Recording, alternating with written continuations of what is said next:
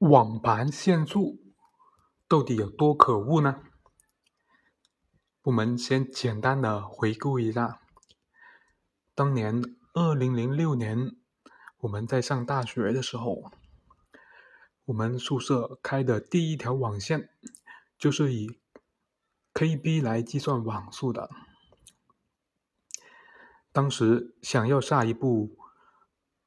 几 G 大的电影或者一个比较大的游戏，就需要把电脑连续开的一个星期，才能把它们下载完。而我们现在的网盘呢，的网速如果不是会员，有时候连当年十五年前的网速都比不上，可以说是啊，把这个。历史倒退了十几年的一个网速，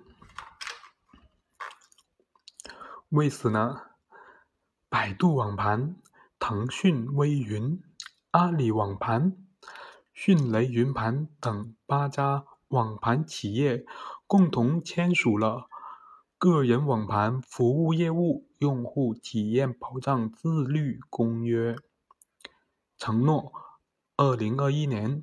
将向所有用户开放无差别上传或下载速率服务。您对现在的网盘产品有什么想法呢？欢迎在评论区尽情留言。